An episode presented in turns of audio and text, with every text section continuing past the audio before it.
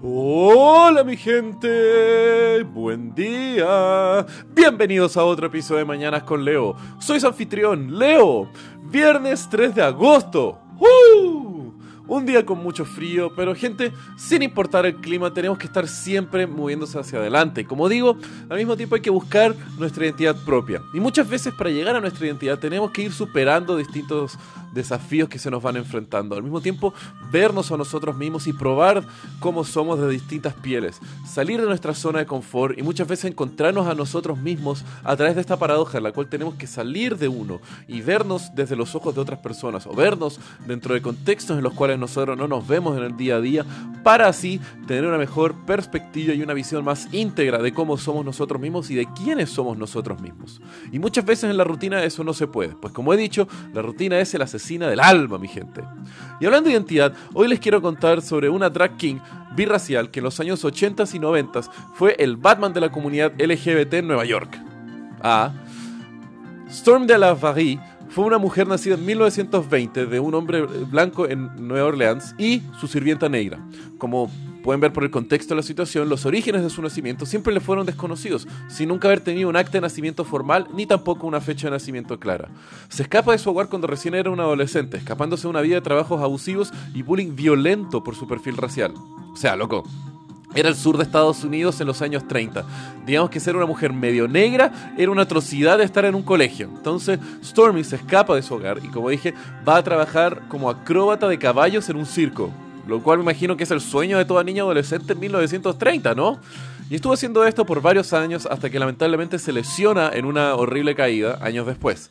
De ahí comenzó a desarrollar una aptitud por el canto, trabajando como cantante en distintas bandas de música big band y jazz, desarrollando un tono barítono que era muy poderoso y al mismo tiempo encantaba al público, hasta que luego en 1955 es contratada y se une al Jewel Box Review, el primer show integrado racialmente y al mismo tiempo sexualmente, componiéndose de hombres y mujeres gays, trans y al mismo tiempo de gente negra y blanca, lo cual para su época era revolucionario. El tema es que eh, Stormy trabajaba en un show que se llamaba 25 hombres y una mujer, donde Stormy había sido el MC o maestro de ceremonias durante toda la noche para el show, en donde al mismo tiempo presentaba 25 mujeres hermosas, todas producidas, y cada una de ellas iba revelando una tras una que en realidad eran hombres haciendo drag. Hasta que finalmente revelaban que la mujer de ese grupo de 26 personas era el maestro de ceremonias que había cantado, bailado y más o menos encantado a todo el público por toda la jornada. Pero no piensen solamente porque había un show en donde se mostraban homosexuales o gente de, drag y trans eh, era algo aceptable, loco. Seguía siendo los años 50, recuerden.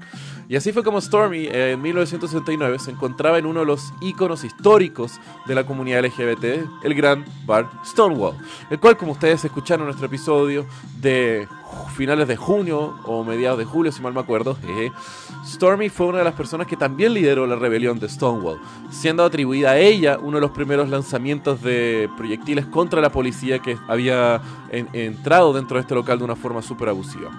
Y luego de esta rebelión, Stormy se encarga y al mismo tiempo se echa encima, por llamarlo así, la responsabilidad de salvaguardar gran parte de la comunidad LGBT, trabajando por más de 30 años como guardaespaldas, guardia de seguridad de distintos bares o hasta una vigilante pagado de la comunidad lesbiana, gay y trans en West Village, portando siempre un revólver en la cintura y defendiendo a las minorías de abusos y agresiones en las calles de Nueva York. Loco, Stormy era una justiciera callejera defendiendo a una minoría que en esa época no era ni siquiera defendida por la misma policía. Así que, gran valor Stormy de Larvarí. Se queda trabajando Stormy en esos trabajos de salvaguardas, guardaespaldas y todo eso hasta sus 85 años. ¡Wow! Hasta que finalmente fue internado en un hogar de ancianos donde, fallece a sus 94 años, dejando atrás un legado de glamour y defensa de las libertades y derechos de la comunidad LGBT. Y con eso, mi gente, los dejo por hoy. Que tengan un muy buen día, los quiero, mi gente. Besos.